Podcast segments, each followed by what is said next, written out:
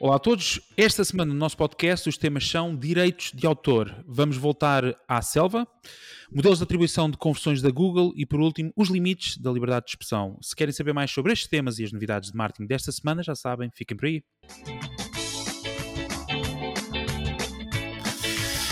Olá, olá a todos, sejam então muito bem-vindos ao podcast Marketing por Idiotas. Já sabem, o vosso podcast de marketing, negócios de tecnologia favorito. Olá, Diogo. Alô. Olá, Fred. Olá. E olá, Miguel. Alô. Muito rapidamente, já sabem, temos o momento shoutout do Twitter, vamos anunciar os novos subscritores da nossa conta de Twitter, o Martin Idiota, as notícias da semana em formato rápido e a poderosíssima e útil ferramenta da semana. Miguel, tu trazes sempre um, um, tema muito lacónico todas as semanas e esta semana, para não ser de estranhar, vais falar de direitos de autor e de selva. Eu, eu por acaso acho que queria trocar o meu título e dizer vamos voltar para ah. a Feira da Ladra. Eu lembro-me então, que havia tipo... Vamos regravar? Queres... Ah, não é preciso. Não, estou a brincar contigo. Claro que não quero gravar. Como é óbvio. Claro. Quero menos de trabalho. Força. Então, eu hoje vou falar de um tema sensível que tem dominado a minha vida nos últimos 3 a 4 meses. Eu não vou falar de privacidade, mas vou falar de inteligência artificial. Mais propriamente aquilo que se pode fazer com ela e como pode afetar as nossas vidas.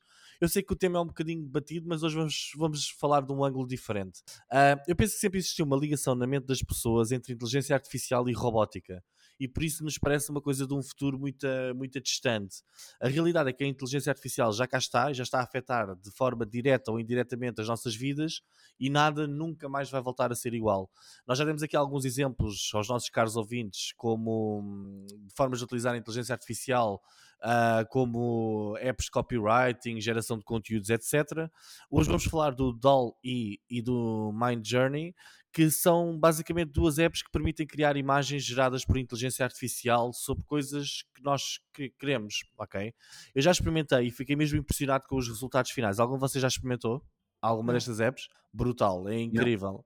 Nós dizemos no Discord basicamente aquilo que nós, que nós queremos que ela desenhe e ela desenha com um realismo pá, brutal, é uma coisa do outro mundo.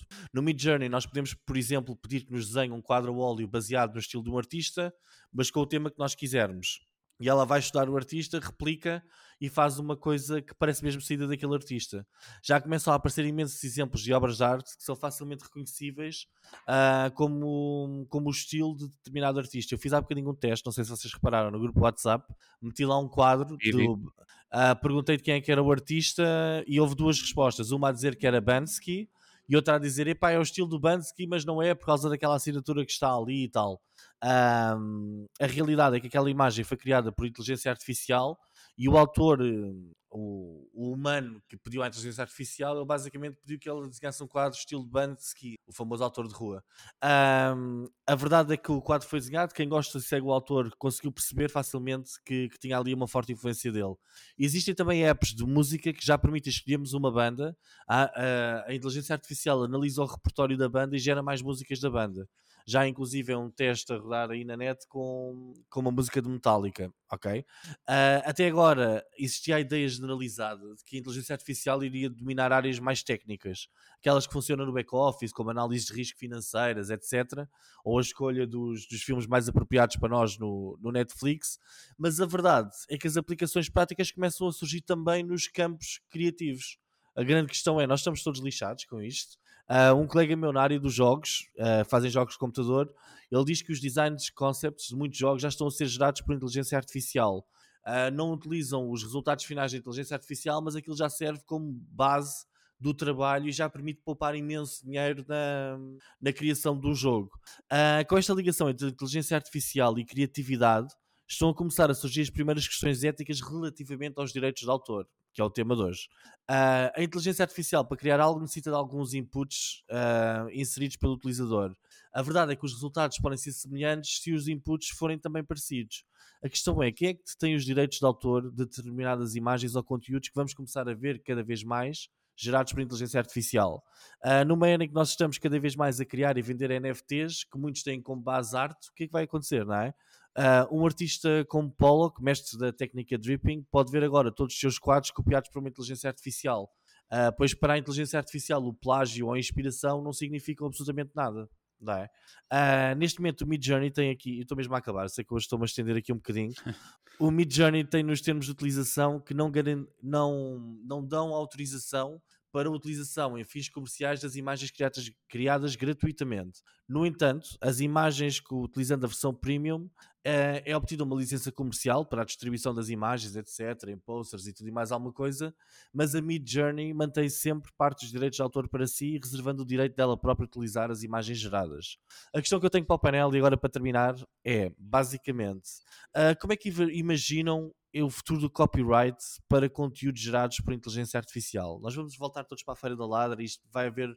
Vamos entrar outra vez numa fase em que não há leis relativamente a copyright? Boas questões. Uh, Diogo.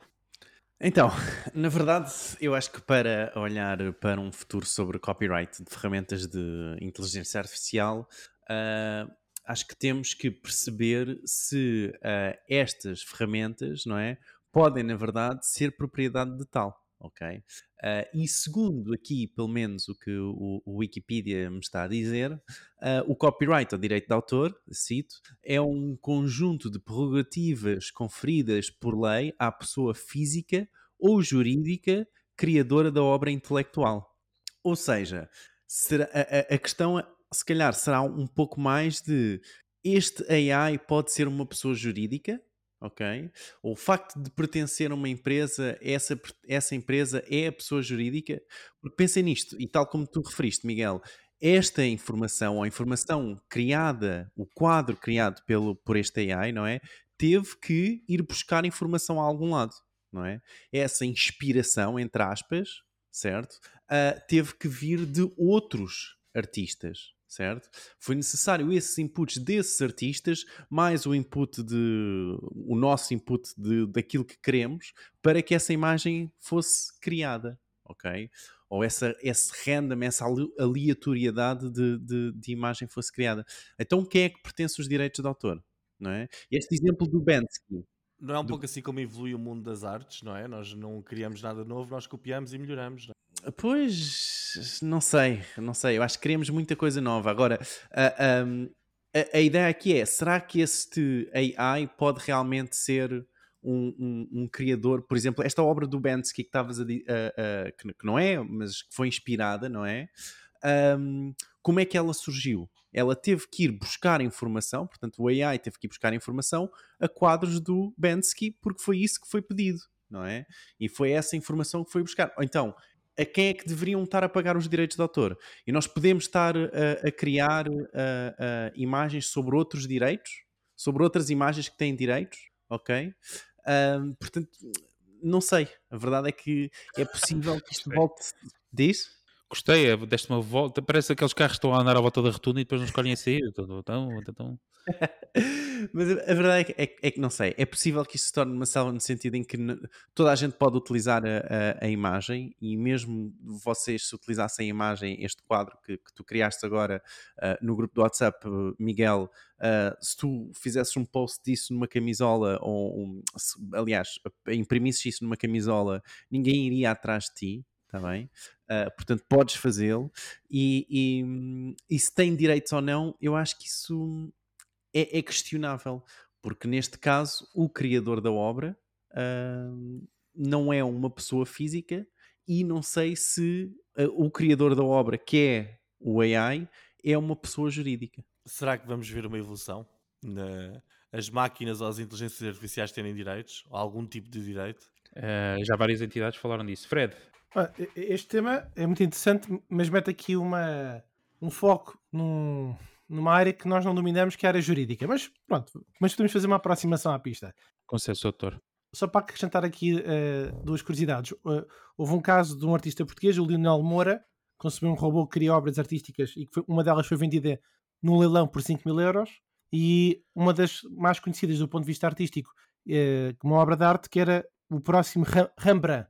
Ou seja, foi uma obra criada através da inteligência artificial que utilizou algoritmos para identificar padrões geométricos de um pintor sextecentista e o objetivo era recriar essa pintura do Rembrandt se fosse utilizada pelo mesmo. Este tema que o uh, Miguel trouxe é muito relevante, mas na verdade ela não é totalmente nova, na medida em que a meados do século XX uh, estas obras geradas já foram colocadas em causa quando havia o elemento do computador. Isto é, à medida que os computadores foram sendo introduzidos como instrumentos de auxílio no processo criativo, basicamente, quando havia intelecto humano, uh, havia aqui algumas questões sobre se havia ou não uma ausência de um contributo criativo humano e se isso estava relacionado ou não com a dificuldade em identificar quem é que era o contributo do autor se ele existisse. Ora, o problema que nós temos agora é que a inteligência artificial permite a criação de obras onde não existe qualquer contributo humano para o processo criativo, ou pelo menos o mesmo não é suficiente para que as pessoas possam afirmar que há um requisito de ser algo original ou, ou aquela obra precisa de proteção crescida eh, no que diz respeito, pelo menos estou aqui a pensar no regime jurídico.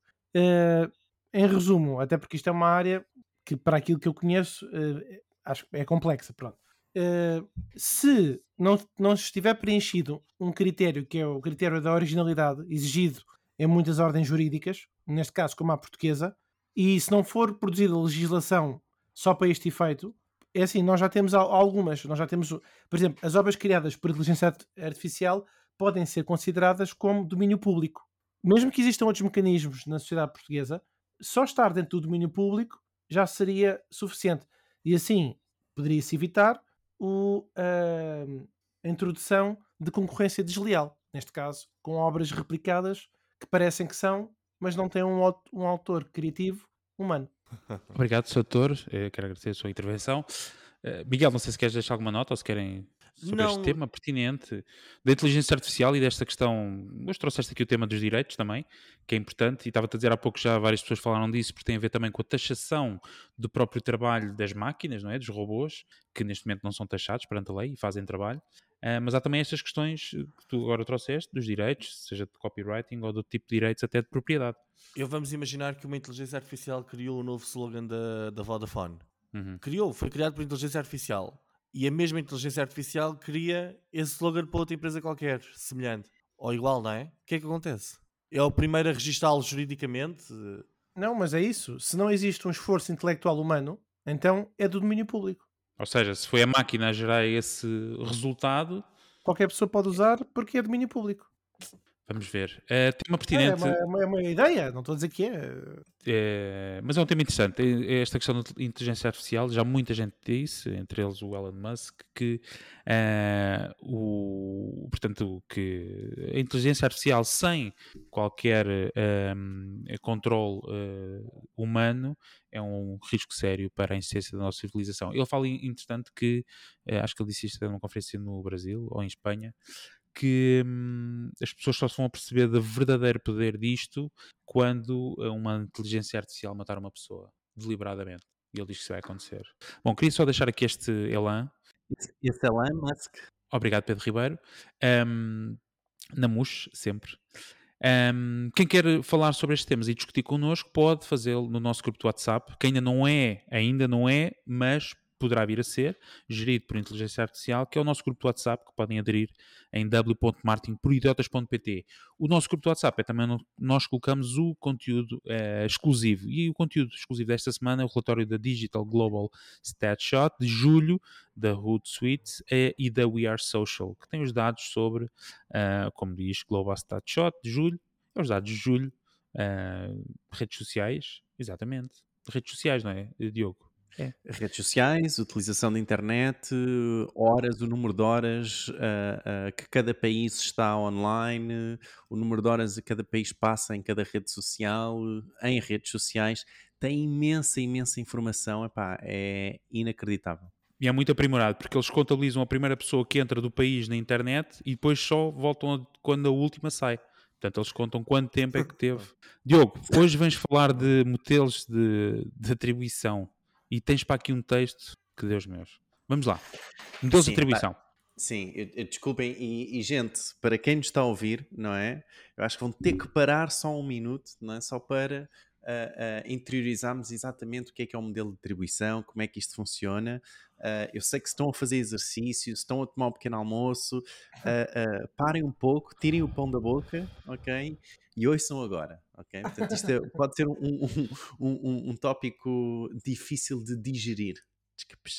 Desculpem. Então, vamos então falar de modelos de atribuição. E para tal, porque sei que todos, uh, uh, nem todos, aliás, são auto-intitulados gurus do marketing digital e escrevemos livros sobre o tema, Fred, consegues dar-nos tu aqui agora, ok? Uma ideia do que são modelos de atribuição numa ferramenta de Analytics, por exemplo. E atenção, gente, atenção, lá está. Atenção agora ao avô Fred, que ele vai. Oh, vou, ainda agora fui pai, já. já, já. Bom ponto.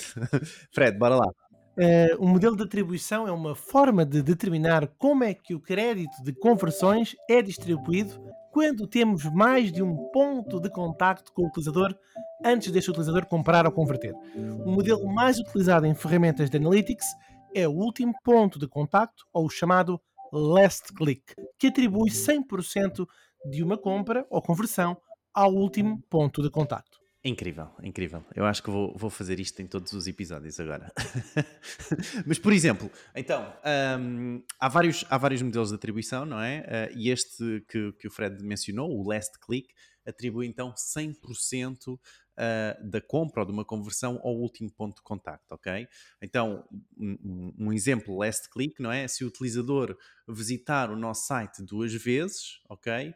E na primeira vez veio do motor de pesquisa Google mas não comprou nada, ok? E volta 10 dias depois, através de um link no Facebook, e faz uma compra, ok? Então, segundo o modelo Last Click, essa atribuição vai totalmente para o Facebook, ok? Portanto, essa conversão, não é? Porque estamos no modelo Last Click, essa conversão vai totalmente para o Facebook. Portanto, o Facebook é o, o sistema ou, ou, a origem da visita que trouxe essa conversão. Mas, imaginem, temos outro tipo de modelo de atribuição, há vários, como eu disse, que é o, um dos modelos de atribuição, que é o first click, por exemplo. Então, neste caso, o primeiro ponto de contacto é onde é atribuído 100% dessa conversão. Então, no exemplo anterior que estávamos aqui a falar, não é? O utilizador vem do Google e só 10 dias depois volta e clica no, no link de Facebook para fazer uma compra. Uh, nessa, nesse exemplo, ok? O motor de pesquisa Google é quem fica com a, a, a conversão, 100% dessa conversão, da atribuição dessa conversão. Ok? Perceberam a ideia? Sim.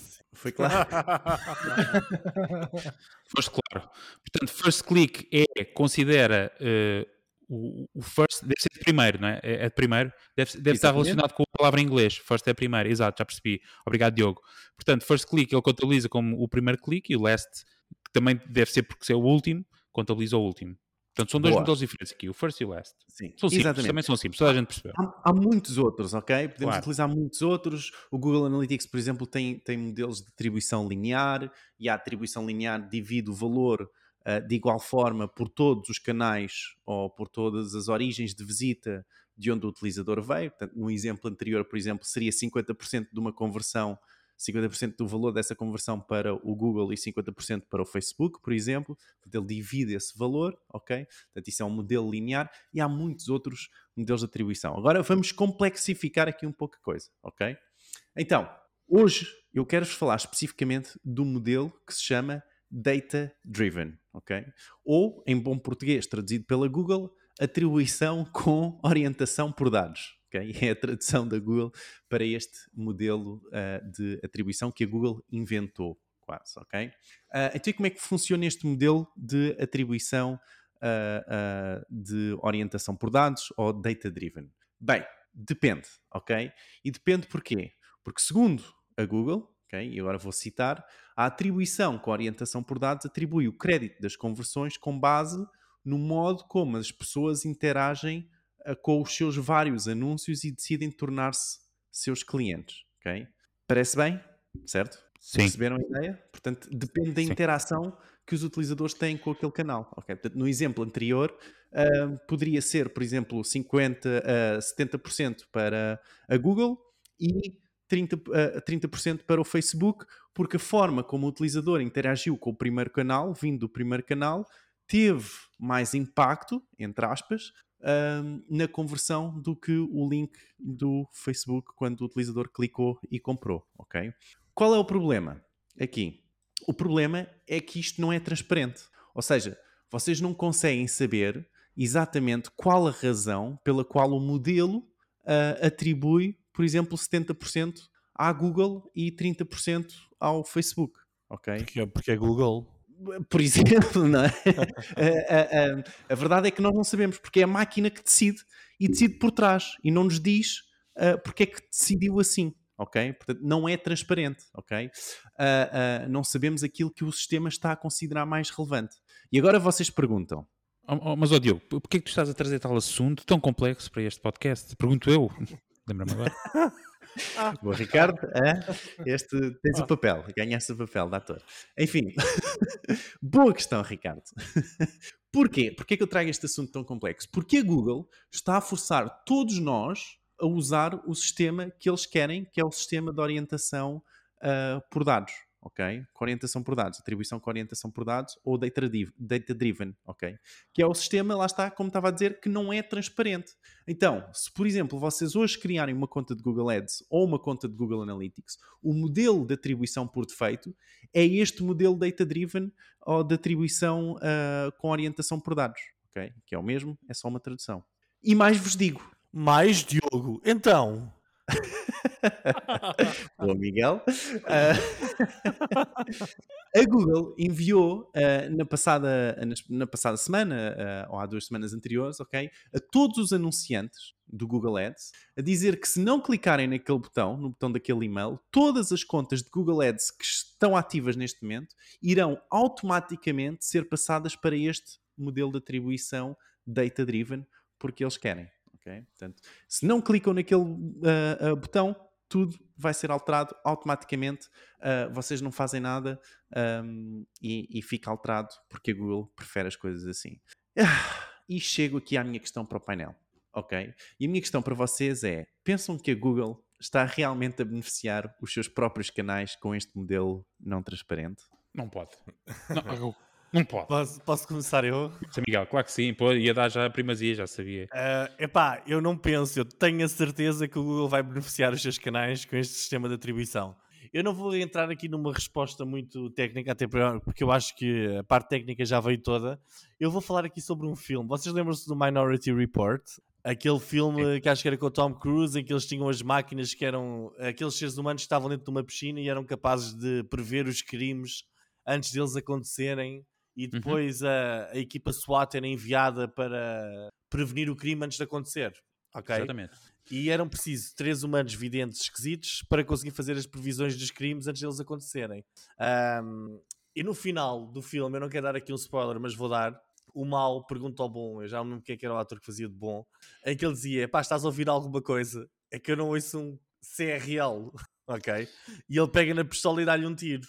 Ou seja, porque sem os três elementos as previsões simplesmente não eram possíveis. O sistema não detectava os crimes antes deles acontecerem. Porque senão a equipa SWAT tinha aparecido. Eu acho que aqui passa-se exatamente a mesma coisa. Eu estou convencido que as Big Techs não vão conseguir detectar nada sem todas as devasas à nossa privacidade, a privacidade, seja através de cookies, seja através de Google Analytics a roubar dados de sites, seja através do que quer que seja, ok? E o Diogo disse muito bem a expressão inicial que foi a Google inventou uma forma de conversões. E ele basicamente eu acho que isto é inventar, tipo, como é que se, como é que se vai atribuir a qualidade de um a qualidade de um de uma interação com a marca, não é? Eles vão estar a ver quanto tempo é que a pessoa viu e consumiu um vídeo no Facebook, não é? Eu posso ter consumido um vídeo de 2 minutos ou 3 ou de 10 minutos no Facebook, mostraram-me um enorme engagement com a marca e a seguir cliquei e fui parar ao site. Epá, e no site não fiz nada naquele momento porque não me deu tempo. Não, não estava com tempo para isso, já tinha gasto os meus 10 minutos. Mas estive a consumir 10 minutos de marca e eles vão dar a medir isso? Se sim, isso é, isso é um muito bom ponto. Como é que eles medem isso, não é? Não eles dá? Vão... É... Então, não dá? claro, mas, é? mas que a venda foi toda feita naqueles 10 minutos que eu estive a consumir um conteúdo da marca.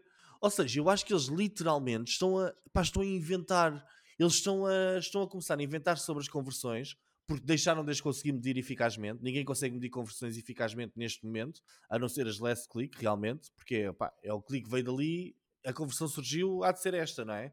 Uh, eu parece-me que estão a tentar arranjar também justificações para meter a malta, a meter também dinheiro em campanhas de topo de funil, como o Discovery e o Display, onde os resultados são, são poucos, mas os gastos são muito elevados. Uh, e arranjarem, tentam, estão a tentar arranjar formas de dizer, para pessoal, e vistam também no topo do funil, nós arranjarmos aqui uma forma de atribuir conversões lá em cima.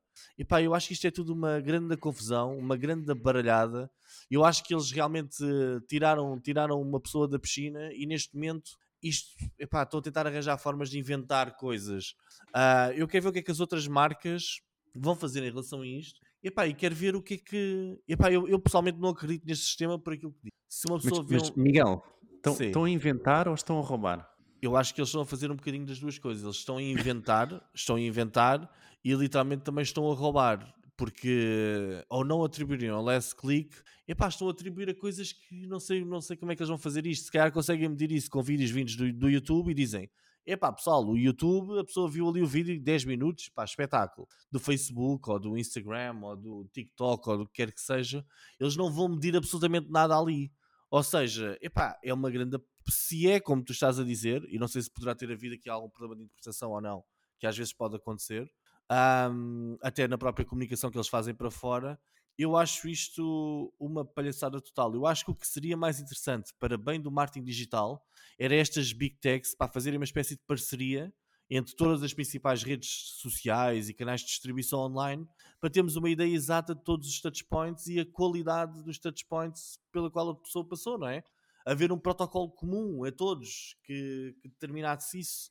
Infelizmente isso não, não, parece que vai acontecer porque eles são todos concorrentes. Mas devia haver alguma coisa desse género, epá, para bem do marketing digital, não é? Agora assim, eu acho isto uma palhaçada. Muito bem. Fred, oh, força. Uh, três notas. Isto é um, embora seja um tema techy, isto, só para fazer aqui uma reflexão uh, food for thought, duas notas. Primeiro, uh, eu, quando o Diogo começou a falar, isto fez-me rapidamente aqui um paralelo, uma sinapse com o tema das conversões assistidas que, existia, que existem ainda no Google Universal, em que nós conseguimos ver, ter mais ou menos uma noção, ok, eh, se não foi o last click, o que é que ajudou ao contributo daquela conversão? Uh, e isto aqui tem, eu só para fazer aqui, tem algumas vantagens. Bom, primeiro, fiquei um bocadinho até admirado. Eh, fui logo ver o meu e-mail, será que eles atualizaram as minhas definições? Porque, de acordo com a Google, uh, os tipos de. Isto só é válido se pelo menos a conta tiver 300 conversões ou 3 mil interações com anúncios no período de 30 dias e em redes suportadas e elegíveis pela Google. Estou a ler o que está no suporte ao cliente em relação a este tema. Portanto, não sei se a gente vai ter 300 conversões ou 3 mil interações com anúncios. Ah, mas Frederico, essas interações é o quê? O que está aqui escrito é, é portanto, estes dados analisam as interações que incluem cliques em vídeos, anúncios de display, em pesquisa, incluindo o shopping, YouTube e Google Ads. Portanto, o que, o que é que eu vejo aqui, digamos assim, que eu acho que pode ser vantajoso? É, e o que é que isto difere? Bom, difere de outros modelos de atribuição, quer dizer, o próprio Google diz, consoante a disponibilidade dos dados, os modelos de atribuição ao último clique e com orientação por dados podem ter os mesmos resultados em determinadas situações. Portanto, eu não vi, eu não experimentei, portanto não sei, não estou só aqui a, a cruzar a informação, mas se ele me der a mesma informação que me dá no último clique, é como o Miguel estava a dizer, como é que eles vão saber, com base nisto tudo, sim senhor. Portanto, ou seja, se forem nos canais Google, sabem.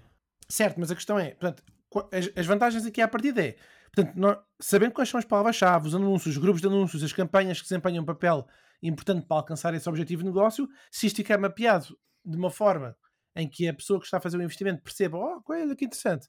Porque, na verdade, é o que eu estou a dizer. Epá, Diogo, tu agora vais-me dizer que não sei se já tiveste essa experiência operacional, mas isto parece-me basicamente uma versão 2.0 do que já existia, que eram as conversões assistidas, eh, em termos de análise de informação. E depois, eh, a única coisa que eu não, não fiquei bem certo é, mas eu, eu, eu sou obrigado a ter isto? Ou seja, já, já vi aqui que para ser elegível precisa de 300 conversões ou 3 mil interações. Mas achas que no futuro a gente vamos ser todos obrigados neste modelo ou vai permanecer o last click? É que o last click é, é o padrão da indústria da internet. Então, a, a, ideia é que tu passas a este modelo, não é? Tal como, como numa conta de Google Analytics, tu não tens de ter 300 conversões uh, para, para teres isto elegível. Tu, quando crias a conta de Google Analytics, automaticamente adiciona-te como data-driven o, o, modelo hum, de atribuição, okay? ok? Não há, não há essa necessidade, ok? Havia anteriormente essa necessidade e a ideia é que até teres a informação necessária para a data-driven data é utilizado, como estavas a dizer bem, como está ainda nesse artigo, que é utilizado o last click uh, até ter mais informação.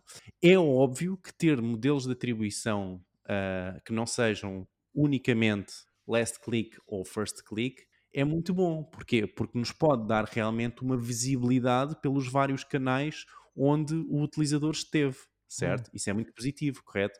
Agora, há um tema aqui real, não é? Que é, de repente, um canal, imagina que tu tens a tua conta de Google Analytics, que está conectada com a conta de Google Ads. Se a Google controla o sistema de atribuição e não é transparente sobre esse, esse modelo de atribuição, ok? De repente, podes estar a, dar, a atribuir uma conversão é? da tua conta uh, de Google Ads que, na verdade, pode não ser assim tão interessante, como o Miguel estava ali a dizer. Imagina, o utilizador teve a consumir um vídeo de 10 minutos no Facebook, o sistema não tem essa informação, chegou ao Google Analytics e uh, com um link do Facebook converteu.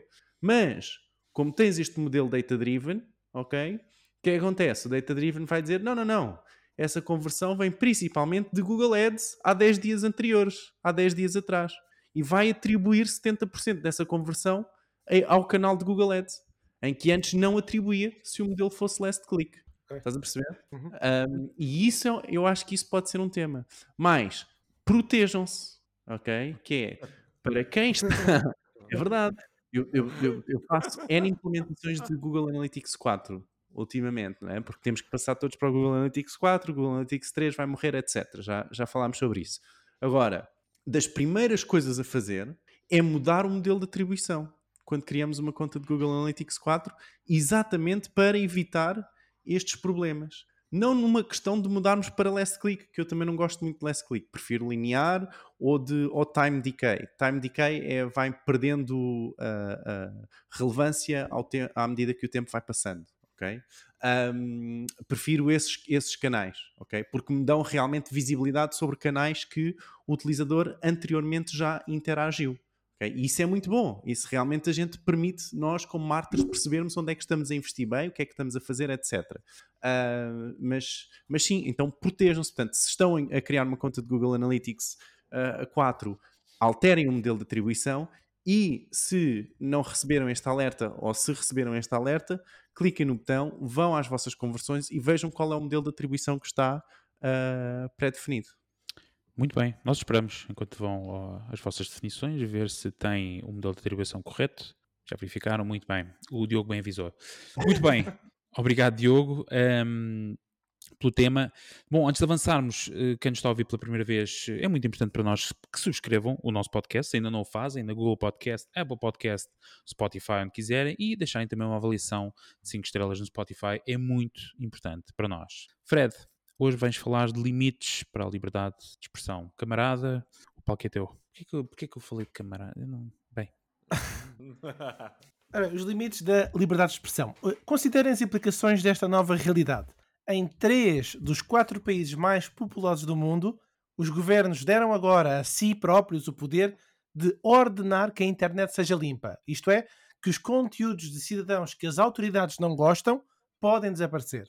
A Indonésia, o quarto país mais populoso do mundo, é considerado na teoria uma democracia e está em vias de implementar o que as organizações de direitos civis dizem ser regulamentos demasiado amplos, na medida em que exigem a eliminação do discurso online que os funcionários do governo considerem uma perturbação para a sociedade ou para a ordem pública. A maioria das principais empresas de internet, incluindo Google, Meta, Netflix, TikTok, Apple e Twitter, concordaram em seguir as regras por enquanto. Os regulamentos da Indonésia são um sinal de que os controlos online rigorosos já não estão confinados a países autocráticos, como a China, o Irão, Coreia do Norte, Myanmar, que já falámos em outros episódios.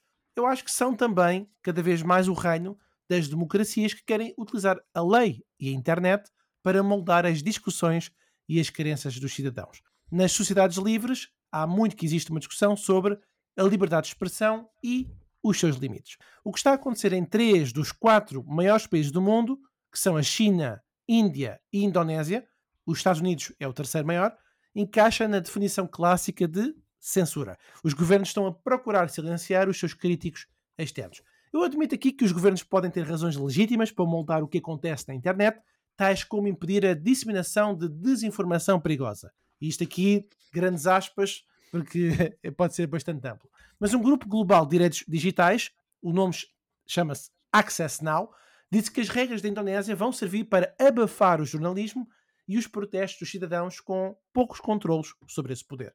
Os regulamentos exigem que todos os tipos de empresas digitais, incluindo sites de meios de comunicação social empresas de pagamentos digitais, empresas de jogos e aplicações de mensagens procurem constantemente material online que viola a lei e derrubem dentro de horas caso seja descoberto ou levem uma multinha em cima. As autoridades também têm o direito de solicitar dados dos utilizadores, incluindo as comunicações e transações financeiras das pessoas. É uma maravilha. As empresas que não cumprirem a lei, como eu referi, podem ser multadas ou forçadas a deixar uh, de operar no país. Estou-me a rir, mas é só pelo ridículo. Uh, por último, esta entidade Access Now também chamou a atenção para outras leis de censura online na Ásia, incluindo Vietnã, Bangladesh e Índia. Pergunta para o painel, reflexão para os nossos ouvintes. Será que está a tornar-se mais complicado tentar decidir o que fazer em relação a estas leis? As empresas não devem ceder ao que dizem ser violações dos direitos humanos internacionais e outras normas, como é o caso da Indonésia? O que fazer? Diogo, estás aí já pronto para manifestar-te? Sim, epá, para dar aqui uma, uma noção da, da importância da, da Indonésia para estas empresas como a Google, TikTok, Facebook, para vocês terem uma noção, e, este, e esta informação vem exatamente do relatório que nós vamos partilhar no, no WhatsApp, ok? Portanto, já vão ver o quão incrível este relatório é. Portanto, a, a, a população do, da Indonésia são 270 milhões de pessoas, ok? E mais de 73% dessas pessoas está online, tá bom? Estamos a falar de quase 200 milhões de utilizadores para a Google, TikToks, etc. Ok? Mais, isto também ainda do report, das 7 horas que os indonésios passam uh, online, 3 horas e 16 minutos eles passam em redes sociais. Okay? O que faz deles o décimo país no mundo com mais horas de utilização em redes sociais. Okay?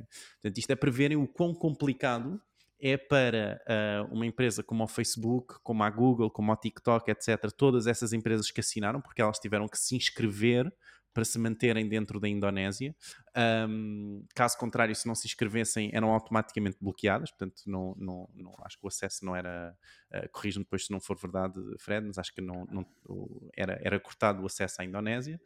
Um, portanto, deixavam de ter estes utilizadores de um dia para o outro, okay? caso não, assin não assinassem uh, como, como MEI e que iriam cumprir estas, estas regras que todos então uh, assinaram a Meta. A Meta foi, foi das a Meta e a Google foram daquelas que mais tempo demoraram, ok? Uh, o, o, próprio Spotify também assinou, que é engraçado, uh, talvez pelo conteúdo podcast, mas sim, pronto, isto para terem a ideia do quão, do quão estas decisões podem, podem ser uh, complicadas. E na verdade, até o momento, é que ninguém sabe como é que o governo vai realmente agir. Não é? Porque há, há, vários tipos. A própria China tem uma censura muito grande, não é? Ainda há, acho que há dois podcasts passados falámos um pouco sobre isso, não é? Que tem a capacidade até de moldar a informação que está online em certas aplicações, como também todas as empresas têm que automaticamente, se estão a operar na China, uh, uh, têm que, uh, caso o governo queira, têm que partilhar os dados dos utilizadores, um pouco como aquilo que o, o Fred já estava a, a dizer. Fun fact, essa foi das razões pela qual a Google não existe na China, ok?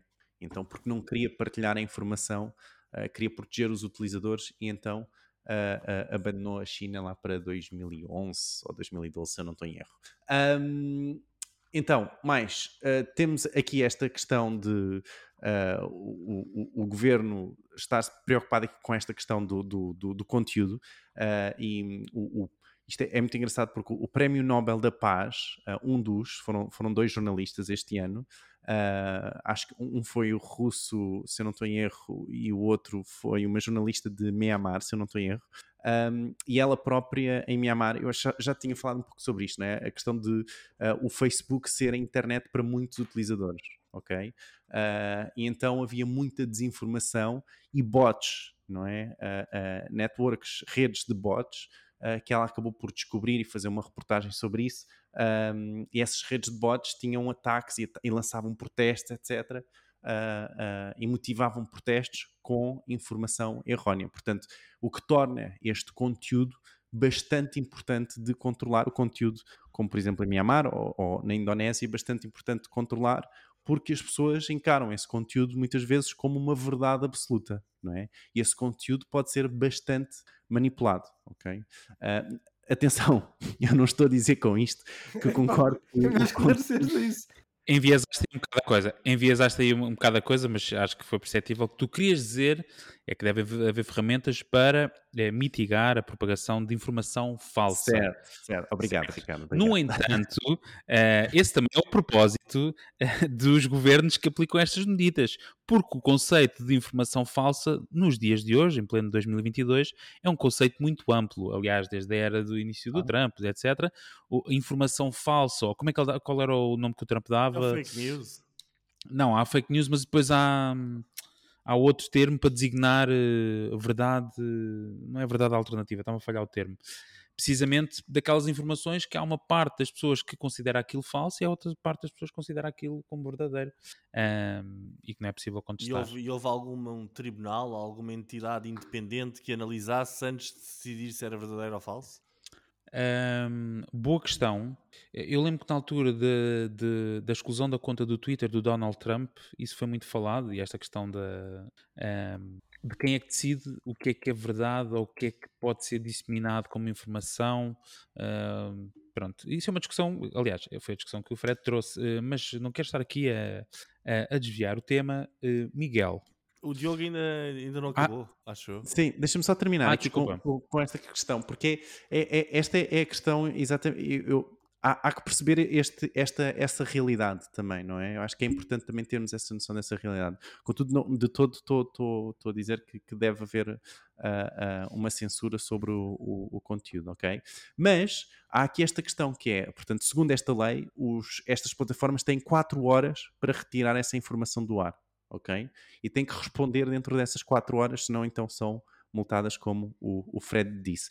E essa é a questão. Será que é preferível essas, estas empresas continuarem lá e darem essas, essa janela de 4 horas sobre uma informação ou, se olharmos pelo outro lado, sobre uma desinformação, não é? Mas ela fica disponível, ok? Pelo menos durante essas 4 horas, ou se não, ou simplesmente saem de lá não é? E removem-se completamente da, da Indonésia. Uh, e, e, a verdade é que eu não sei qual o melhor, ok? Não sei exatamente qual é que é, seria a melhor resposta para, para, para estas empresas. A verdade é que todas neste momento assinaram e todas estão dentro, aparentemente, porque não querem perder os seus utilizadores, o o seu tráfego, etc.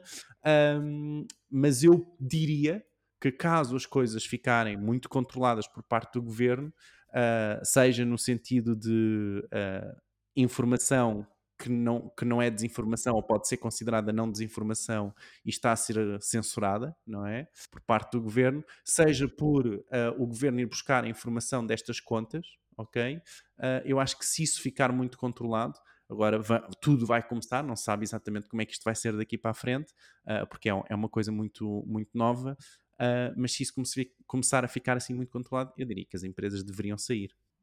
Miguel. Bem, eu peço antecipadamente desculpa a todos aqueles que eu possa vir a ofender, epá, porque já sabem que eu sou muito direto e que a minha capacidade de passar informação às vezes não é a melhor. Um, epá, eu acho que estas empresas não têm valores nem qualquer tipo de compromissos com liberdade de expressão. Se isto fosse um país. Juntos tu. Se isto fosse um país pobre, sem expressão, saíam logo, mas como é um país de 200 milhões, assinaram todos. Ou seja, um país de, com 200 milhões e que aparentemente são utilizadores de internet ativos, etc. É pá, espera aí, afinal a liberdade de expressão, é pá, vamos lá ver e tal, não é? Ou têm valores ou não têm valores. Os, nossos, os valores deles são vistos, não têm como base a liberdade de expressão, mas sim a população e o interesse do mercado.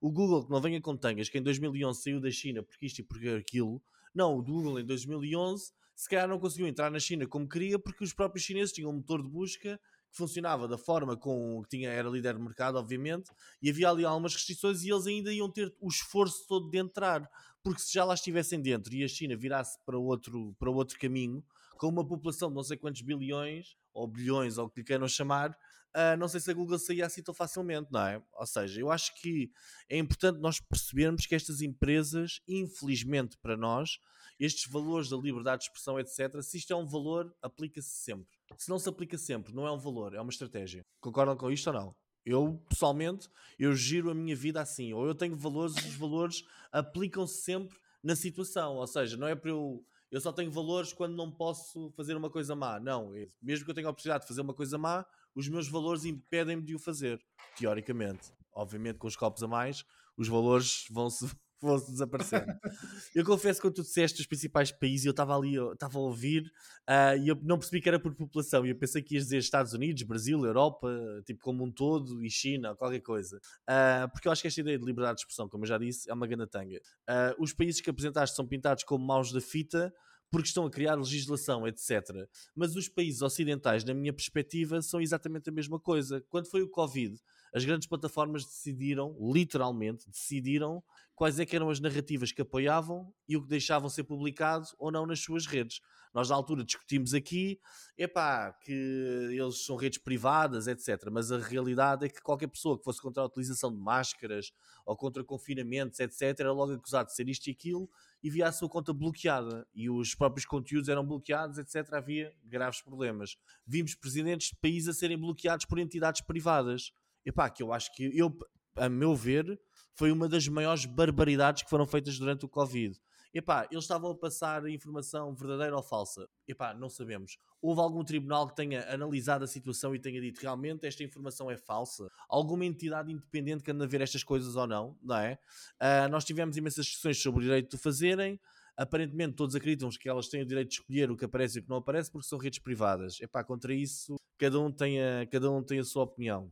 O que me parece é que estes países estão a legislar para serem eles a controlar o que o que, não vamos dizer o que pode aparecer, mas o que não pode aparecer.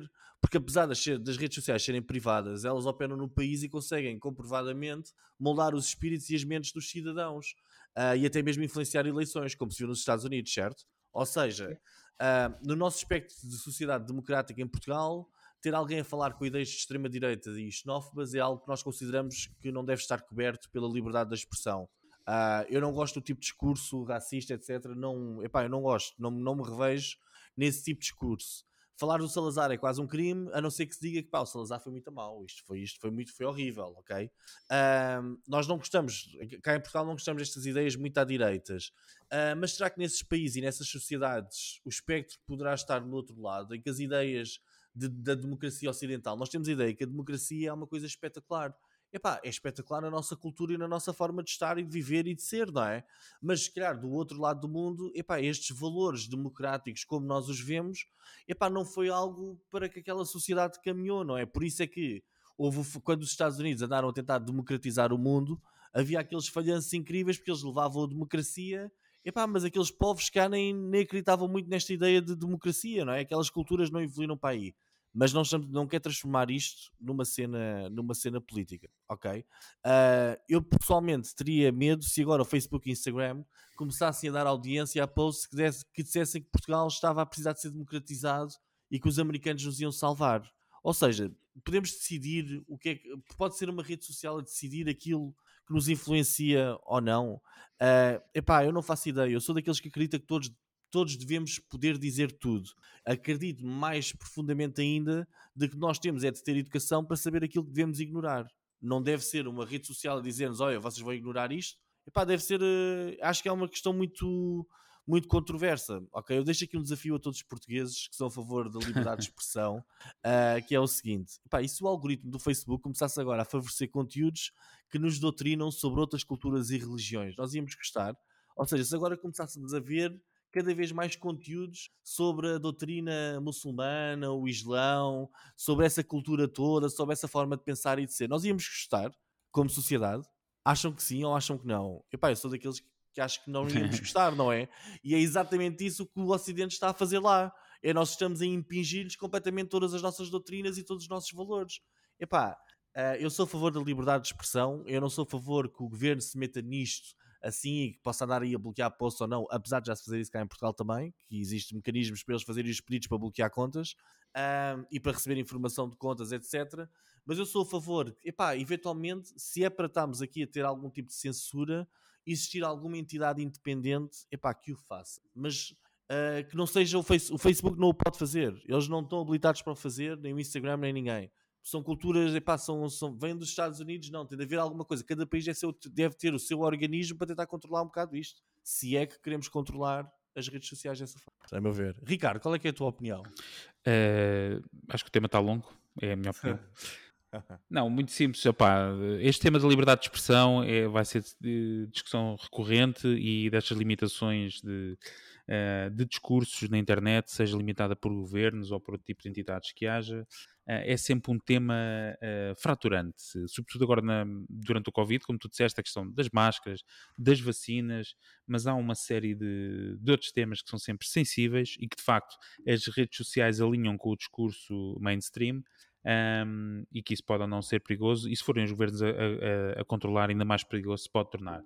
Duas notas só sobre este tema. Curioso que hoje, no dia que estamos a falar, uh, tenha sido, acho que foi hoje que foi nomeado um senhor que trabalhava numa estação de televisão um, e que foi nomeado para, eu não quero estar errado, mas para assessor de um gabinete de um ministro, e, e portanto há, há comprovativos de que uh, havia limitação no tipo de notícias que saía enquanto esse senhor era diretor e tinha o poder de decisão, portanto, isto para percebermos que até a um nível mais pequeno há controle da informação que nós recebemos, estamos a falar de um canal de mainstream uh, e de um canal uh, com muita audiência, uh, e portanto que isto, mas em Portugal é feito da forma antiga, não é? Isto online é uma coisa muito avançada, em Portugal a gente é mais antiga, é do tipo, eu agora estou aqui posto, eu orientei as coisinhas, não te preocupes, ninguém vai falar mal de ti, depois daqui a dois anos, já sabes, é aquele lugarzinho lá no, no player. Um, e outra nota só muito rapidamente sobre estes contro uh, controles, controles, controles, controles, controles uh, que é a facilidade com que empresas como a Google e, a, e o Facebook têm em eliminar discurso de ódio que é muito, e muito bem, de xenofobia, etc. Mas depois têm extrema dificuldade em mitigar um, uh, e terminar com a propagação de desafios online, como foi o caso que aconteceu com o rapaz que faleceu em Londres. Exatamente. Uh, e outro tipo de iniciativas uh, que são de automutilação e não só, e que causam dano aos jovens e que, de facto, o Facebook não consegue encontrar, o Facebook e outras redes sociais não conseguem encontrar solução para isso. Mas se for para mandar um vídeo abaixo de uma porcaria qualquer que não tem interesse nenhum, mas que está a incomodar duas ou três pessoas, aí é dois segundos depois já desapareceu o vídeo vídeo. Bom, ficam só essas notas. Um, muito bem, vamos já para o momento seguinte, que é uma rede social que eu amo de coração, praticamente tenho tatuado aqui ao nível da zona do períneo, uh, que é o Twitter. Vamos anunciar os nossos novos subscritores do Twitter. Estamos prontos? Estamos sim. Pelo amor de Deus. Então, bora lá. Então, esta semana temos a Sara David, o Duarte, o Behind You, o Luís F. Menezes, o M e o Profissional de Martin. E, e eles têm o nosso followback. Muito bem, obrigado Diogo. Vamos então já de seguida para as notícias de marketing digital em Portugal e no mundo mais importantes desta semana. Força Diogo. Deus meu, muita notícia hoje também. Então, a Google lançou uma nova tag de acompanhamento que inclui todas as propriedades Google num só código, ou seja, já não precisam de adicionar um código para o Google Analytics e outro para o Google Ads no vosso website. Agora, agora basta ter uma única tag da Google e está tudo incorporado, ok? Incrível, não é? Uh, agora vamos pensar o que é que se está a medir ali, não é? Enfim. Mas o motor de pesquisa que vocês adoram está neste momento também com vários problemas, ok? Uh, acabaram por ser removidos vários conteúdos uh, erroneamente do motor de pesquisa. Há um outage geral na, na Ásia do motor de pesquisa uh, e então está com imensos problemas neste momento. Mas, ainda na Google, a Google publicou novas alterações ao guia de avaliadores de pesquisa, portanto, é um guia muito utilizado por SEOs para se orientarem no que é que é bom conteúdo e o que é que é mau conteúdo. Mas, ainda nos resultados dos semestres, dos, aliás, dos trimestres uh, um, anteriores, a Google Ads aumentou 13,5% no seu lucro um, ou na sua receita, aliás, mas o Microsoft Bing aumentou 15%, ou seja, parece que o Bing está a crescer mais de momento do que a Google. Mas a Salesforce publicou o seu Shopping Index com dados de mais de mil milhões de sites de e-commerce e parece que o e-commerce, neste momento, a nível global, está em decréscimo ok? Portanto, vão lá ver o, o, relatório, o link está em marketingporidiotas.pt. Mas, segundo a Neville Johnson, 39% dos profissionais de marketing sonham com trabalho, ok? E estão a ficar ansiosos. Deus meu, não sonhem mais acordem. Mas a Netflix uh, reforçou o seu investimento em videojogos, mas o Gmail também tem um novo look, não sei se já repararam, mas há um, há um, um novo design no Gmail. E por último, um estudo da Neuro Insight refere que o brand recall é 27%, 27 superior quando, uh, quanto aos utilizadores de TikTok. Okay? E por esta semana é tudo. Obrigado, Diogo. Algum comentário muito breve aqui? Há alguma notícia? Não. Alguém avançado aqui da Google? Só para saber porque é que temos uma, duas, três, quatro, cinco, sete notícias da Google. Não há aqui ninguém avançado, pois não? Bem, é só para é saber. É, só porque eu tenho 95% do mercado de pesquisa, não é? Quero. Ah, sim, eu já também só vivo no browser, pá, agora também já estava a esquecer. Eu praticamente o dia todo eu acordo de manhã, browser, todo pesquisa. Aposto que hoje não fizeste uma pesquisa. Hoje não fiz uma pesquisa? Ah, vou, vou, fazer aqui meu histórico. Mas, mas só tirar aqui a expressão por X. Eu, acho, eu acho, achei esta notícia bastante interessante, importante e talvez haja um comentário no próximo podcast, uh, uh, no próximo episódio, sobre esta, este código de acompanhamento, esta tag de acompanhamento da Google, que agora passou a ser só uma, ou seja, a, a mesma tag que mede os utilizadores em Google Analytics é a mesma tag, é o mesmo código que mede os utilizadores de Google Ads uh, ou que mede os utilizadores de YouTube, ou que mede os utilizadores do vosso AdSense. Portanto, é só uma tag para gerir todas as propriedades de Google, ou seja, o código isto, não sei se vocês têm essa preocupação, mas o, o vosso código de, de, uma ferramenta de Google Analytics que vocês têm no vosso site é o mesmo código neste momento, ou vai ser o mesmo código neste momento, uh, que é utilizado em outras tantas tags, ok? Ou seja, parece que ao estar tudo integrado, não é? Onde é que está a vossa informação de Google Analytics a ir e está a ser utilizada para quê? Uh, pensem nisso. Já descobrimos quem é avançado da Google. Muito bem, vamos à ferramenta, à ferramenta da semana. Ai, que fixe. Ferramenta da semana. Esta semana a ferramenta trago eu, é, que é uma ferramenta que eu amo de coração. Utilizei sei lá, duas vezes, que é o Motic, M-A-U-T-I-C. O Motic é uma solução de automação de marketing, é open source, portanto vocês têm que ou fazer uma instalação num servidor próprio que tenham, ou então fazer uma instalação no, no, no vosso domínio através do cPanel, vocês conseguem fazer isso facilmente, se não peçam ajuda ao Diogo. Um, e o que é que ele permite? Permite um sem número de coisas, coisas tão simples como enviar newsletters diretamente do vosso domínio de, de e-mail, sem terem que correr a serviços como Egois ou, ou, ou outros, uh, e permite também uma série de outras automações, criações, por exemplo, de campanhas de drip marketing, com envios uh, periódicos aos vossos subscritores e um sem número de outras funcionalidades de automação. Um, funciona também como mini CRM, não é fantástico, mas uh, dá para funcionar e é um, é um início de um bom projeto de CRM. Motic.org fica, o, fica a dica. Fica a dica. Maotic, não é? é Mau, é Mau, Mautic. Não, não, não. Tá, não, não é chinês. É, tá bem? É Motic. M-A-U-T-I-C.org. Muito bem. Querem deixar alguma nota final? Grande episódio realmente grande. Vai longo, viva a democracia e a liberdade de expressão. Epá, eu, eu, eu, ia fechar com alguma coisa, agora esqueci-me completamente. Bom, vou fechar só com o habitual, não uh, relembrar do nosso grupo do WhatsApp, w.martinperiodotas.pt. Um, para quem ainda não é, para subscrever o nosso podcast em Google Podcast, Apple Podcast ou Spotify, deixar uma avaliação se gostarem muito e o nosso website, que ainda não tinha falado hoje, o martinperiodotas.pt, nós deixamos lá todo o conteúdo e links daquilo que falamos aqui nos nossos episódios. Nós, como sempre, voltamos a ver na próxima semana, por isso não percam o próximo episódio, porque nós também não. Tchau. Tchau. Tchau.